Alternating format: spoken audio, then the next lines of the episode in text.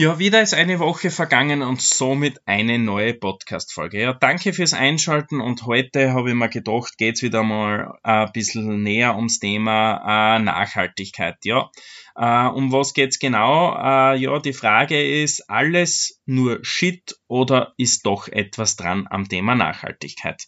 Ja, und ich kann für mich nur sagen, mir ist das Thema relativ wichtig. Ich habe mich da jetzt da halt ähm, durch sehr viele ähm, Zufälle, die sie in meinem Leben ergeben haben, aus, mit dem Thema auseinandergesetzt und ähm, kenne mir jetzt auch schon relativ gut drinnen aus. Und wenn es dann einmal wieder so in einem Gespräch bist und äh, irgendwer zu dir sagt, ganz ehrlich, Daniel, für was machst du eigentlich die ganzen nachhaltigen Sachen? Hey, du bist so, also auf die Art, du bist so ein kleines Würstel.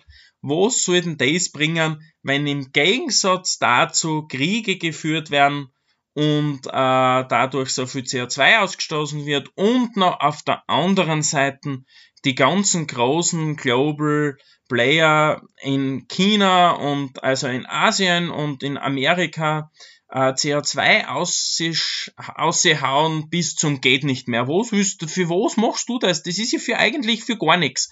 Nachher sage ich, das kann schon sein, dass du so denkst, aber für mich ist das relativ wichtig, weil wenn jeder so denken würde, dann wäre es relativ schwierig und dann wären wir relativ große Herausforderungen in der Zukunft haben. Aber genau die Leute, die das fragen, haben immer das neueste Handy, zum Beispiel, haben, äh, äh, ich sage einmal, ein Smart, ein Smart Home daheim, was alles komplett elektrogesteuert ist und dann immer alle zwei Jahre einen neuen Fernseher. Ich weiß gar nicht, wann ich meinen letzten Fernseher gekauft habe. Nur so mal nebenbei. Ähm, äh, und ja, ich habe auch vielleicht ein bisschen älteres Handy, also ich wechsle das halt nicht so schnell. Finde ich schon, ist auch eine Art der Nachhaltigkeit, wenn ich nicht jeden Trend bei solchen Produkten mitmache. Und noch dazu, sagen die nachher, na, also in, in, in, wir in Österreich, was soll denn das ändern, wenn wir da jetzt CO2 einsparen?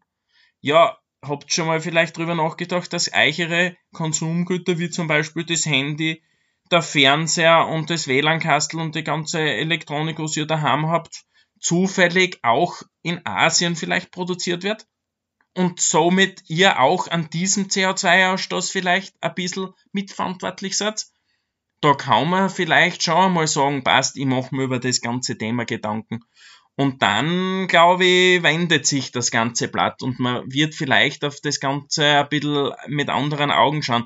Weil nur weil das woanders produziert wird, bin ich nicht mehr dafür verantwortlich, oh, da, das sehe ich ganz anders. Und ich glaube, das wird in Zukunft ein riesengroßes Thema werden, dass man sich über solche Sachen Gedanken macht. Und auch Firmen sich relativ viel Gedanken drüber machen müssen, wie sie produzieren und wo sie das machen und ob man das nicht optimieren könnte. Und äh, die Besten nachher, also ihr merkt schon, das regt mich vielleicht auch ein bisschen auf, aber so ehrlich muss ich sein, am meisten taugen mir die, die sagen, ich, ich tue schon, ich tue schon mehr für die Nachhaltigkeit wie du. Nachher sage ich, ach so, was machst denn du leicht?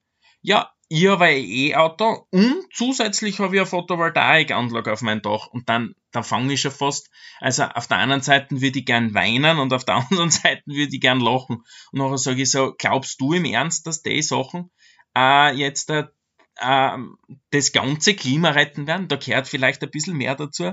Und was glaubst du, äh, wo zum Beispiel dein Photovoltaik-Panel produziert worden ist? Naja, wenn von den größten, zehn, also von zehn Anbietern die am Markt sind, neine in Asien produzieren, dann kann es vielleicht auch sein, dass du dort wieder für einen CO2-Ausstoß zuständig bist und der auf der ganzen Welt ist. Also Uh, nur weil man Photovoltaikanlage aufs Dach raufbaue und vielleicht noch ein Elektroauto fahre, bin ich noch nicht der super Klimaschützer. Und ich bin jetzt auch nicht der, der sich auf die Straßen setzt und anpickt oder irgendwas. Da habe ich auch schon eine Folge dazu gemacht. Und ähm, ihr kennt meine Meinung dazu, finde ich absolut nicht richtig, dass das passiert. Ähm, aber man muss halt auch dazu sagen, vielleicht sollte man sich selber ein bisschen ein paar Gedanken dazu machen, wie man das selber ein bisschen besser lösen kann und ob man das nicht, ob man das auch immer so braucht. Und jetzt werden sich einige denken, naja, Daniel, du kommst aus der Uhren- und Schmuckbranche, ihr seid in der fünften Generation, ihr verkauft Luxusgüter, die werden vielleicht teilweise auch in Asien produziert. Ja, das stimmt. Aber was vielleicht relativ wenig wissen, ist das, dass wir schon seit Jahrzehnten, also seit ich mich eigentlich erinnern kann, immer äh, Uhren und Schmuck reparieren. Das heißt, wenn das repariert wird, wird's nicht weggeschmissen und es bleibt im Umlauf. Und ähm, ich glaube, da kann es sogar sein, dass unsere Branche vielleicht ein bisschen eine Vorreiterrolle hat.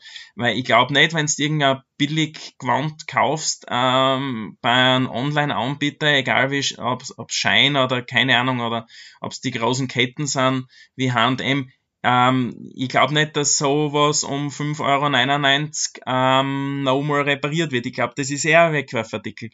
Und ähm, das war auch einer von den Gründen, wieso ich gesagt habe, passt, man setzt sich mit dem Thema ein bisschen auseinander und kann sagen, hey, schaut's, man kann sich, man kann Sachen einfach reparieren lassen und damit schont man ja schon mal komplett eine neue Ressource und und und. Also das ist ja, das ist, finde ich, nachhaltig.